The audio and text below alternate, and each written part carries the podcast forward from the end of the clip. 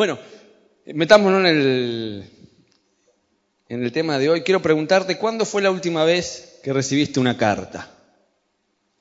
¿Cuándo fue?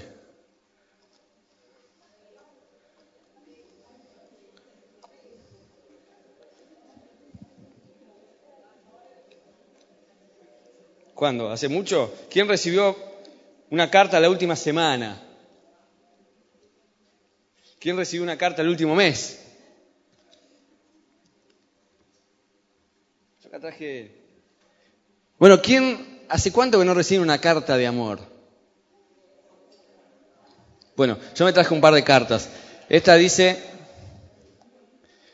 esta me la escribió mi esposa, ¿no? Aclaro antes de...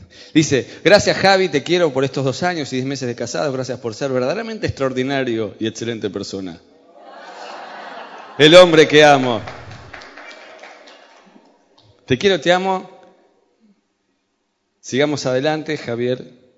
Sigamos adelante, Javi. Firma Eli. Y yo le respondí, Eli, te amo. Así. Esa fue la escueta respuesta. Bueno, tengo otra que me escribieron ayer. Los adolescentes estuvimos haciendo, eh, escribiéndonos cartas y dice, Javi, sos una inspiración para mí. En el campo dejaste huellas en mí con las prédicas que compartiste. Gracias, Dios te bendiga ampliamente. Firma uno de los adolescentes que anda por ahí escabullido. Después leí en el primer servicio otra. Dice, señor vecino. Dice, le pido por favor tenga bien cerrar la puerta más despacio, puesto que los portazos que usted efectúa me despiertan, yo me levanto temprano, me dan ganas de decirle yo me levanto más temprano todavía. Eh, firma anónimo. Pero todos recibimos cartas. Alguno decía, sí, yo recibí una carta de Arba, decía otro. O una de, de Telefónica.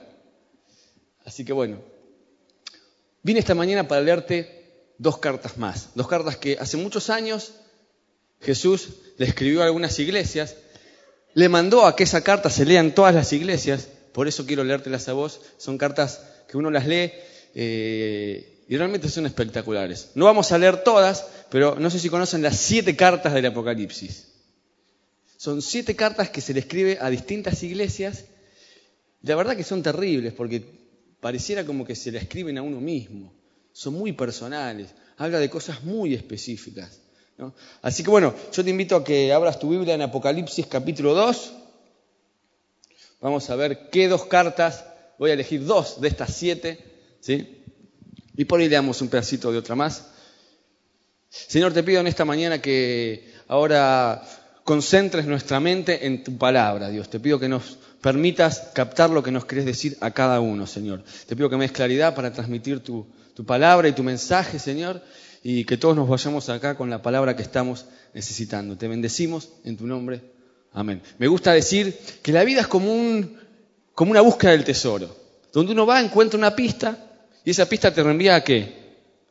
A otra pista y a otra pista. Entonces, está bueno que vengas y no te pierdas ninguna reunión, porque cada reunión, cada espacio que la iglesia propone como eh, para bendecirte es una pista que estás necesitando para ir de posta en posta y agarrar el, tesoro que estás necesitando. ¿sí? Está bueno eh, no irte de ningún lado sin asegurarte qué fue lo que Dios te quiso decir para vos en esa mañana. Eso es fundamental para que puedas encontrar la otra pista y la otra que te va a llevar a conseguir el tesoro. Bueno, Apocalipsis capítulo 2, ¿lo tienen?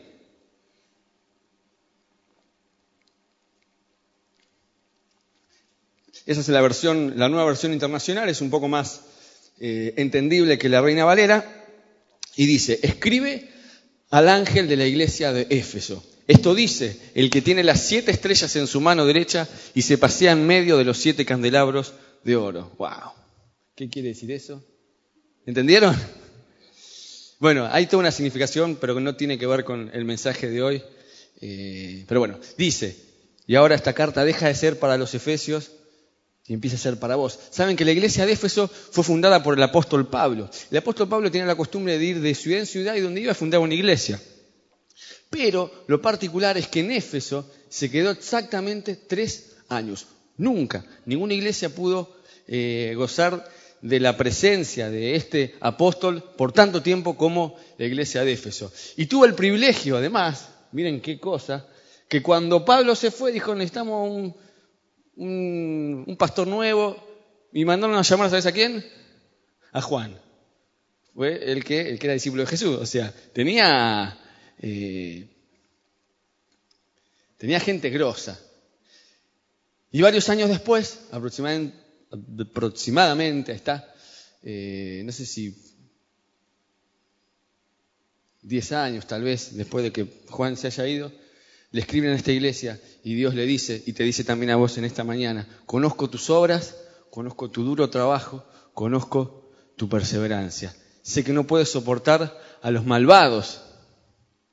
Has perseverado y sufrido por mi nombre sin desanimarte. ¿Cuántos habrán así en esta mañana? Hablábamos en el primer servicio de que antes en la iglesia nuestra teníamos como una especie del club de los estoicos. Los estoicos eran gente sufrida, trabajadora de la antigua Grecia, que ellos consideraban que el deber estaba primero y el placer había que dejarlo para después. Primero hay que trabajar, primero hay que ser responsable.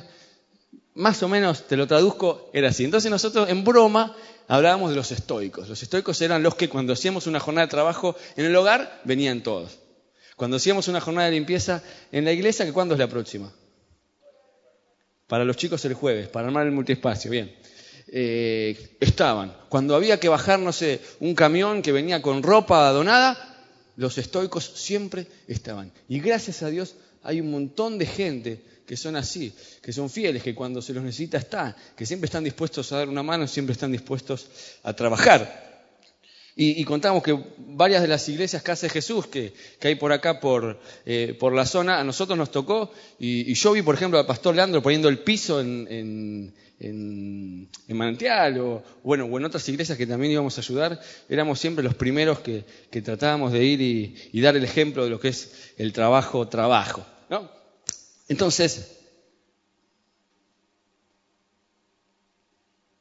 estoy seguro que acá hay un montón de estoicos que también han trabajado por la obra de Dios, no solamente acá, sino en un montón de otras iglesias. Y yo quiero bendecirte y decirte que tu trabajo no es en vano. Y decirte lo primero que dijo Jesús. Dice, conozco tus obras. Muchas veces pensamos que nadie nos ve. Muchas veces nos quejamos porque nadie nos ve. Nos quejamos porque nadie reconoce nuestro trabajo y eso nos entristece. Sin embargo, Jesús dice, conozco tus obras. Él lo ve todo. Aunque vos creas que nadie te ve, Dios ve cada minuto cada segundo que vos dedicaste a la obra, Dios lo ve y Dios lo va a recompensar. ¿sí? Y yo sé que hay muchos, los veo y los puedo identificar, muchos estoicos, muchos que han trabajado arduamente y con perseverancia. Pero ¿qué pasa? Sigue la carta, hasta ahí venía bárbaro, ¿y qué dice? Dice, sin embargo, tengo en tu contra que has abandonado tu primer amor. ¿Sí? ¿Cuánto nos cuesta a veces conservar, hacer las cosas con pasión, con perseverancia? Mejor dicho, hacer las cosas con perseverancia, con esfuerzo y conservar la pasión. ¿Cuánto nos cuesta? Para los efesios, calculo yo que el primer amor era en esos tiempos con Pablo. Era en esos tiempos donde día y noche dice, después búsquenlo, están hechos, creo que lo tenemos, ¿no, Débora? Hechos 20 20 no sé cuánto, versículo no sé cuánto, 20, 31. Dice Pablo, recuerden que día y noche durante tres años no he dejado de amonestar con lágrimas a cada uno en particular. Y yo calculo que los efesios añoraban ese tiempo. Dijimos en el primer servicio, ¿cuánta gente por ahí añora tiempos pasados que ya no pueden volver? Y cuán anclados quedamos a ese, tiempo y nos cuesta seguir adelante. Y añoramos ese primer amor que sentíamos Hubo un tiempo donde todo se hizo costumbre, todo se hizo rutina, se perdió el encanto, se disolvieron las ganas. Y yo decía, todos los días necesitamos volver a convertirnos. Todos los días uno decide, por ejemplo, serle fiel a su mujer. Yo no le podría decir a él, bueno, y cinco años y un mes de casados, me voy a tomar una semana. Uno no puede levantarse y decirle a su hijo de cinco años, bueno, nene, hoy no te voy a hacer de comer, hoy no te voy a planchar la ropa porque son cinco años de duro servicio, de duro esfuerzo, necesito tomar una semana. ¿Qué le da de comer al nene? Hay cosas, hay situaciones, hay roles en donde uno no se puede tomar vacaciones. Hay roles que implican mucho trabajo, mucho esfuerzo, mucha perseverancia, cosas que otros no ven por ahí, pero que no te podés tomar vacaciones. ¿eh? ¿Cómo está tu primer amor, por ejemplo, con tus amigos? ¿Cómo estará tu primer amor con tu esposa, con tus hijos? Se decía, yo estoy tan ansioso de que nazca la beba, que si fuera por mí le hago una cesárea y ya está. Pero vienen otros y te dicen, no, espera, ya vas a ver, cuando nazca no vas a dormir, no te vas a acostar a cualquier hora, vas a creer que te lo cuide la abuela. Eh, digo, pará, yo estoy en el primer amor, yo quiero que nazca ya, la quiero tenerla, quiero besarla, quiero abrazar. Y espero que eso siga así hasta que tenga 30 años, 40 y se case.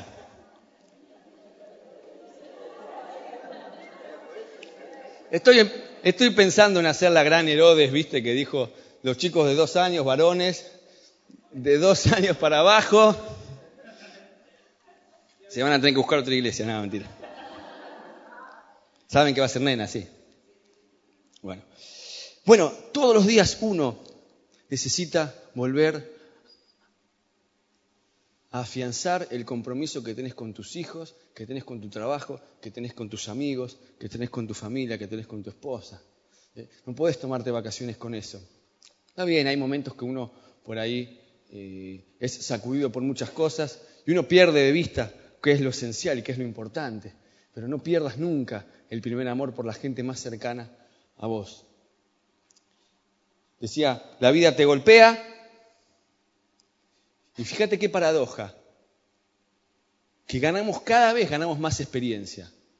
Uno tiene 17 años y es un idealista puro. Después uno va ganando experiencia y ¿qué es lo que pierde por otro lado? Sensibilidad. Cuanto más experiencia tenés, a veces te pasa que tenés, terminás perdiendo sensibilidad. Vas ganando años, vas ganando calle, distinguís al que es honesto del que es medio tránfuga, te haces mucho más vivo, ¿o no? Pero a veces perdemos el corazón, perdemos la sensibilidad, perdemos el primer amor. ¿Cómo hacer para congeniar esas cosas? A veces yo veo un montón de chicos eh, y chicas preciosas con un montón de dones, yo le digo, sigue adelante, porque saben que a veces eh, Necesitamos también no solamente una buena forma de ser, no solamente necesitamos dones, sino necesitamos carácter. Y el carácter a veces se forma con los golpes que te da la vida. Es, así. El tema es que muchas veces la vida te golpea, te vas haciendo, vas creciendo, pero vas perdiendo el corazón y el corazón se te endurece. ¿Cómo hacer para crecer? ¿Cómo hacer para tener carácter? ¿Cómo hacer para, para ser inteligentes, que es lo que tenemos que hacer, sin perder el corazón? Cómo hacer para amar a la gente sin ser desconfiado. Cuando hay tanta gente que nos eh, está esperando a ver en qué, qué te pueden sacar, ¿no? o en qué te pueden estafar. Entonces yo oro para que nosotros podamos recuperar el primer amor. Y ser inteligentes, ser sabios, ser vivos, pero no perder el corazón, que no se nos endurezca, poder volver al primer amor con un montón de cosas que tenemos. Yo contaba que, suponete, me acuerdo la primera entrevista de trabajo que tuve de un trabajo en serio. Yo fui a McDonald's, toda la típica, ¿no? Eh, me acuerdo McDonald's en Capital, pleno centro, a dos cuadras del obelisco, y me dice la chica, necesitamos gente para el horario de cierre. ¿Sabés cuál es el horario de cierre? Y le digo, no, no sé. Sí, le digo, dije sí, mentira, no, no sabía nada. Pero viste, uno ya se a todo. dice, de una a cuatro de la mañana. Y yo calculaba, ¿no? Bueno, tengo que entrar a la facultad de cuatro. Entraba a las siete a la facultad. Digo, bueno, y me dice, ¿estás dispuesto? Sí, estoy dispuesto. ¿Sabes cuánto vas a ganar? digo, no, nunca vas a ganar más que aquella chica que va caminando por ahí, que es la supervisora, y gana 250 pesos. Así. ¿Qué creen que le dije yo? Que sí. Yo necesitaba el trabajo. Entonces uno cuando cuando está entusiasmado con algo, le dice que sea todo. Esa inocencia, digo, que a veces uno pierde, uno entra a un trabajo y al principio es súper responsable, llega siempre puntual, se siente observado, trata de hacer lo mejor posible, y después en cuanto le agarraste la mano, te relajaste, te acomodás, llegas tarde, ¿pasa o no pasa? Tenés que recuperar el primer amor por tu trabajo también. Pasa en los ministerios. Hay un montón de gente que tiene un montón de experiencia. Sabes que uno puede leer un montón de libros, estudiar en muchos lados, pero la experiencia no se compra con nada. Hay gente que tiene un montón de experiencia, que sabe trabajar, que sabe cómo hacer funcionar las cosas, que sabe cómo tiene que funcionar esto o lo otro, pero han perdido el entusiasmo. ¿Cómo hacer para recuperarlo? Tenés por otro lado gente muy entusiasmada, pero que no tiene experiencia. Y yo decía en el primer servicio que los chicos necesitan los mejores líderes, los que tengan más experiencia, pero también entusiasmo. Los niños necesitan los mejores maestros, los que tienen, no sé, 10, 15 años de maestros, que tienen que recuperar por ahí su primer amor para con entusiasmo seguir bendiciéndolos. No podemos poner a los chicos que tienen ganas, pero no tienen experiencia. ¿Se entiende? Esto por lo menos eh, mi área, digo yo, ¿eh? no, no, no es. Yo me hago cargo de lo mío. Pero todas las áreas necesitamos gente con, con experiencia. La pregunta es cómo recuperar ese primer amor, cómo recuperar ese entusiasmo. ¿sí? Y la carta continúa, Débora, ¿y qué dice? Dice, recuerda de dónde has caído, arrepiéntete y vuelve a practicar las obras que hacías al principio. Recuerda de dónde has caído. Está diciendo que ese entusiasmo lo empezaste a perder a partir de algo. No sé qué, solamente vos lo sabes. ¿sí? Hubo un punto de inflexión, un clic donde vos empezaste a perder el entusiasmo. ¿Qué puede haber sido eso? ¿Sí? Yo me anoté, tal vez fue alguien que te falló, alguien que te lastimó. Vos pensabas que eh, la iglesia era Disney y de golpe alguien te falla, alguien te miró mal, no te saludó, no te tuvieron en cuenta. Y como nos gusta decir, si no te fallaron en esta iglesia, tranquilo, ya te van a fallar, es cuestión de tiempo. El tema es que sigas adelante. Tal vez alguien te falló, tal vez alguien te lastimó, tal vez esperabas algo de alguien y te traicionó o no te tuvo en cuenta y eso hizo que tu vida empiece a perder ese entusiasmo. Fíjate qué interesante, no dice que perdiste el amor, no dice que perdamos el amor, dice que perdiste el primer amor. El domingo con los chicos tuvimos un culto espectacular, un reencuentro que muchos necesitaban con el Señor, que hacía mucho que por ahí no lo tenían. Nunca dejaron de amar al Señor, pero tal vez nos faltaba volver a ese primer amor, a ese primer tiempo, ¿no? Entonces, acá no es que vas a perder el amor, sino que tal vez pierdas el primer entusiasmo, las primeras ganas. Entonces, tal vez alguien te falló, tal vez perdiste algo, tal vez ese proyecto que estabas encarando eh, se perdió, tenías un trabajo y lo perdiste, tenías una empresa y fue para atrás, tal vez, no sé, perdiste la casa, lo que sea, pero perdiste el entusiasmo, perdiste el primer amor y es terrible. Y es normal que pasen estas cosas, es normal que perdamos cosas. El problema es que a veces terminamos lastimando a los que más nos rodean, a los que más cerca de nosotros están, porque perdemos esa sensibilidad. Tal vez perdiste a alguien, tal vez perdiste una novia, ¿no? El ciclo de los jóvenes y adolescentes es así, conocen a una chica, está todo súper bien, vienen al culto, vienen al miércoles, vienen a están a full, después se pelean y dejan de venir los dos. Suele pasar, pero no, no acá, no acá. Entonces, vos fíjate qué interesante, a veces perdemos gente que estaba cerca nuestro y eso nos hace un clic, nos hace una. Eh, nos genera una separación y hacemos que perdamos el entusiasmo que teníamos al principio. Somos gente experimentada, tenemos mucho para dar, pero perdimos el entusiasmo, no tenemos ganas. ¿sí? ¿Y sabes qué? Es normal que pase. Somos seres humanos, somos eh, personas que tienen corazón, personas que tienen sentimientos, no somos robots. Pero por eso hoy vino el Señor a decirte, tenés que recuperar tu primer amor. Primer paso entonces, recuperar de dónde... Eh, recuerda de dónde has caído. Segundo paso, vuelve a practicar las obras que hacías al principio. ¿Vos te acordás cuando te convertiste? qué a full que estabas, qué cosas hacías. Vino un joven la otra vez y me dijo, mirá, necesito recuperar el fuego de antes, estoy mal, quiero volver. Yo dije, ¿qué hacías antes? Venía los miércoles, bueno, venía los miércoles. Y, ¿Qué más hacías? Y venía a la reunión de oración, y bueno, venía a la reunión de oración. ¿Qué más? Y venía a limpiar la iglesia. Y bueno, venía a limpiar la iglesia. ¿Qué más? Y estaba haciendo el instituto y terminalo. Volver a las obras, no es mucha ciencia lo que te traje, ¿eh? Es muy sencillo. Acordarte de dónde caíste, volver a hacer las primeras obras, lo que hacías al principio. La otra vez pasamos un tiempo muy lindo con unos jóvenes porque descubrimos que cuando uno está deprimido, cuando uno no tiene ganas de nada, lo mejor que uno puede hacer es ir, elegir esa canción que tanto te marcó alguna vez, que tanto te impactó y empezar a cantarla. Hay canciones que a vos te reenvían a un tiempo especial. Hay canciones que te llevan a hacer lo que vos hacías antes. Entonces algunos pedían tu fidelidad de Marcos Witt. Yo había pedido, eh, y justo teníamos la computadora y empezamos a adorar todos juntos. Fue un tiempo lindo. Yo había pedido más el Dios de toda gracia, año 95 más o menos.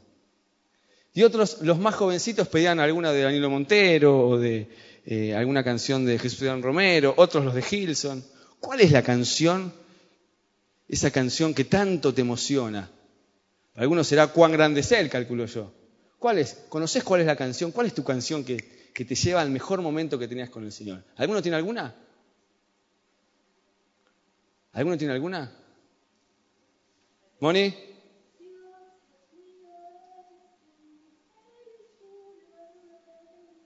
Bueno, seguramente lo harás cantar en un tiempo muy especial con Dios. Entonces, cuando vos te sientas eh, triste, cuando sientas que como que la cosa no, como que se fue el primer amor, tenés que volver a esa canción, porque esa canción te va a llevar a tu mejor momento. Vuelve a las primeras obras. No es mucho más que eso.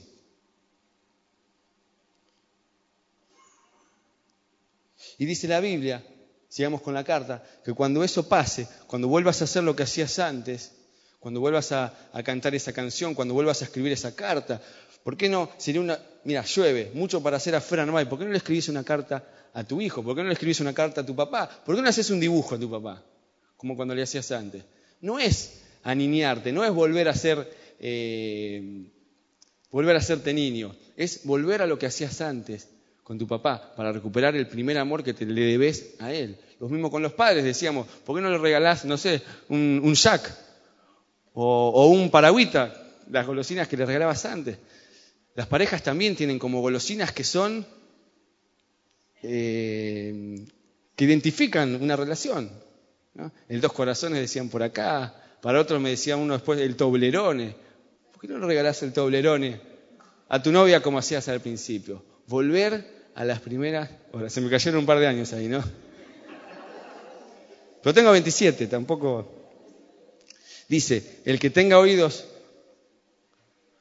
para oír, que oiga lo que el Espíritu dice a las iglesias. Por eso ya no tiene que ver con Efesios, con Éfeso, tiene que ver con todas las iglesias.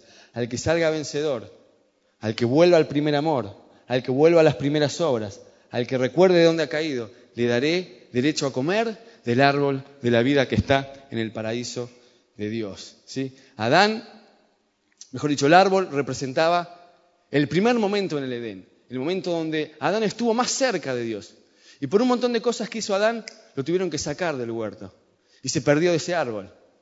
Entonces ese árbol representa el momento de mayor cercanía con Dios, que es lo que yo quiero, humildemente, que vos puedas recuperar. O que pienses que estaría bueno recuperar. ¿Sí? Cerrá tus ojos. No, los ojos no. Le pido a la banda que, que pase. Quiero leerte cortito una última carta. Estoy terminando.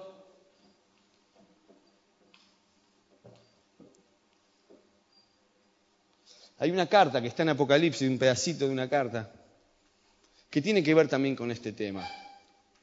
Dice, escribe el ángel de la, iglesia de Esmirna, esto, el ángel a la iglesia de Esmirna, esto dice el primero y el último, el que murió y volvió a vivir. La, otra, perdón, debo. Eh, Apocalipsis 2.8. 18, perdón. Dice, escribe al ángel de la iglesia de Tiatira, es otra iglesia. Esto dice el Hijo de Dios, el que tiene ojos que resplandecen como llamas de fuego y pies que parecen bronce al rojo vivo. Conozco tus obras, tu fe, tu amor, tu servicio y tu perseverancia. Tomá. Hay que tener eh, amor, fe, servicio, perseverancia. Y yo sé que muchos de ustedes lo tienen. Y Dios lo conoce. Es una carta parecida a la que leímos recién. Conozco tus obras, dice. ¿Qué más? Sin embargo, bueno, vayamos al. Pará, porque es bastante larga la carta. Quiero ir al final. 25 dice. Es el final de la carta. Eso sí dice. Retengan con firmeza lo que ya tienen hasta que yo venga. Retengan con firmeza. Un boxeador, ¿qué hace con el título que tiene? Lo cuida, pero ¿qué tiene que hacer? Tiene que ponerlo en juego. Uno no puede decir, soy campeón y listo, terminé. No, no, el campeón tiene que poner en juego de vuelta el título que tiene, revalidarlo. ¿Y qué tiene que hacer? Retenerlo. Y muchos de nosotros tenemos que animarnos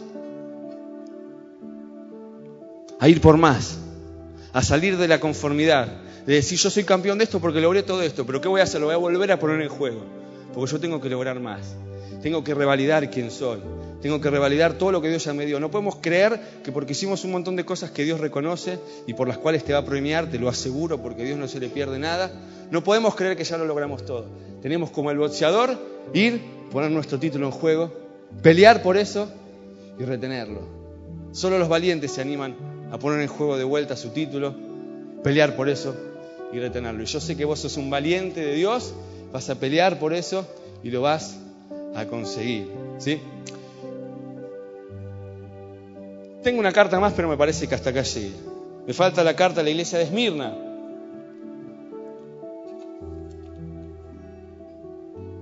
Pero creo que hasta acá está bien. ¿sí? Cerrar los ojos, quiero orar.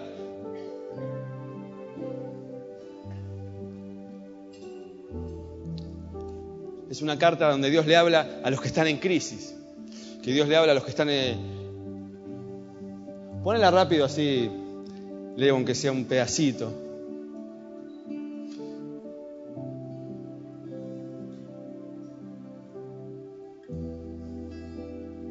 Conozco tus sufrimientos, conozco tu pobreza, sin embargo, dice Dios, eres rico. ¿Qué tengo que hacer? Abrir los ojos para ver todo lo que tengo. Seguramente te crees, te crees pobre, te crees que estás sufriendo un montón, pero Dios te ve como rico. ¿Qué está pasando? No estamos viendo. Pero Dios quiere abrirte los ojos para que veas todo lo que tenés. Y sigue diciendo la carta, no tengas miedo de lo que estás por sufrir. Algunos de ustedes pasarán pruebas y termina diciendo, sé fiel hasta la muerte y yo te daré la corona de la vida. Sé fiel hasta el final y yo te daré la corona de la vida. ¿Sí? Cerra tus ojos, quiero orar por vos para que puedas poner en juego ese título que tenés, para que no tires la toalla.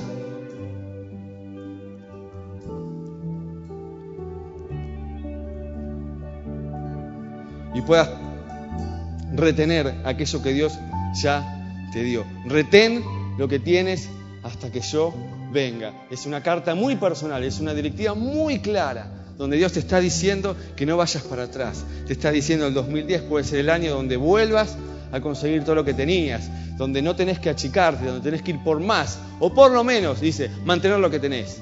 Y para mantener hay que seguir trabajando. Para mantener hay que seguir cuidando, para mantener hay que seguir esforzándote. Me traje una toalla acá, que es parecida a la que usan los boxeadores cuando pelean. Y dijimos en el primer servicio que la toalla te va a servir para secarte el sudor cuando la cosa esté difícil, que te va a servir para secarte las lágrimas porque tal vez pases momentos complicados, que también te van a servir para secar lo que ensucies, porque a veces uno ensucia las cosas, o por ahí si la pelea se viene muy difícil, para secarte la sangre. Pero nunca, nunca, nunca tires la toalla. ¿sí? Seguí adelante. Sé fiel hasta la muerte, porque yo, dice Jesús, te daré la corona de la vida. Sé fiel hasta la muerte, porque yo te voy a dar la corona. La corona significa plenitud. La corona es para los que vencen. La corona significa abundancia. La corona es para es para los que ganan. Y yo sé que en vos hay un vencedor. Yo sé que vas a poner en juego todo lo que tenés, vas a volver a apostar por tus hijos, vas a volver a apostar por tu familia, vas a volver a apostar por tu trabajo, vas a volver a apostar por tus dones, vas a volver a apostar por tu iglesia, vas a volver a recuperar el primer amor, vas a ser fiel hasta la muerte y la corona te va a estar esperando. ¿sí? Quiero orar en esta mañana para que no aflojes, para que sigas peleando, para que sigas siendo fiel, fiel a tu, a tu familia, a tu trabajo, a tus dones todo lo que tenés para dar, para que sigas siendo fiel a lo que Dios te llamó, para que puedas poner al servicio del reino toda tu experiencia, todo lo que tenés para dar, pero con entusiasmo. Quiero orar para que si alguno de los que estamos acá tuvimos pensamientos como que la iglesia no, no es verdad, Dios es una mentira. Por ahí esta semana pensaste en, en tirar la toalla, pensaste en largar todo, pensaste tal vez dejar la iglesia, tal vez dejar al Señor. Sé fiel hasta la muerte y yo te daré la corona de la vida. Señor, yo te ruego en esta mañana, Señor, por todos aquellos que están pasando un momento difícil, Señor, por aquellos que la están peleando, Señor, y creen que no les va a ir bien, Dios. Yo te ruego, Señor, que tú les des fuerzas de donde no las tienen, Señor, para que puedan salir adelante, Dios. Yo te ruego, Señor, que tú les des esperanza, que les des fe, Señor, que les des constancia, que les des perseverancia, Señor, para saber que la prueba, Señor, no es eterna, para saber que la noche ya termina, Señor, que el día empieza de vuelta, Señor, y que el sol va a salir y que la noche no es eterna, Señor. Yo te pido que tú des esperanza a los que creen que ya han perdido, Señor, para que con esfuerzo, Señor, puedan seguir peleando la batalla. Señor, por aquellos que tienen más experiencia, por aquellos que te sirvieron por años, Dios. Yo te ruego, Señor, que tú avives el fuego del don que está en ellos, Señor, para que te vuelvan a servir, para que vuelvan a invertir de vuelta, Señor, una vez más, todo lo que tienen en tu reino, Señor, para que vuelvan a defender esa corona que alguna vez tú le diste, Señor. Te pido por aquellos que tienen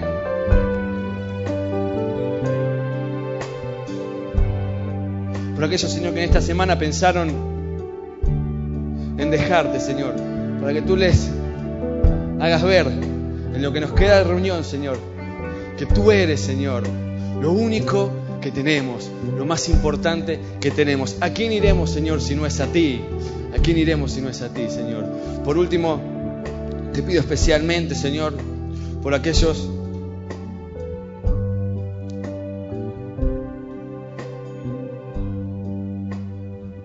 por aquellos que una y otra vez te viven fallando, Señor, y se reconocen infieles.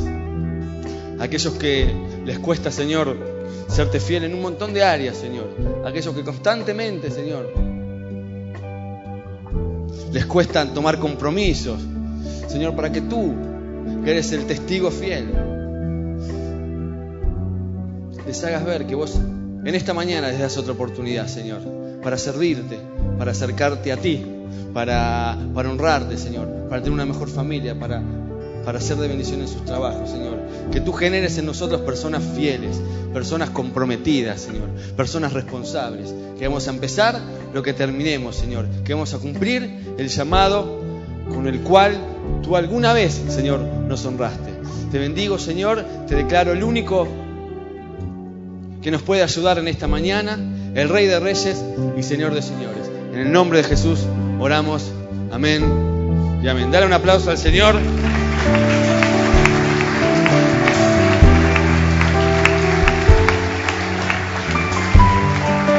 Yo te animo a que vuelvas a las primeras obras, en tu familia, en tu trabajo, que vuelvas a ser esa persona tan importante que eras, ¿sí? que no te achanches, en tu ministerio, que vuelvas a servir como lo hacías con tanta pasión, con tus hijos, con tus padres, ¿sí? para que Dios vuelva y se encuentre con que retuviste con fidelidad lo que Él.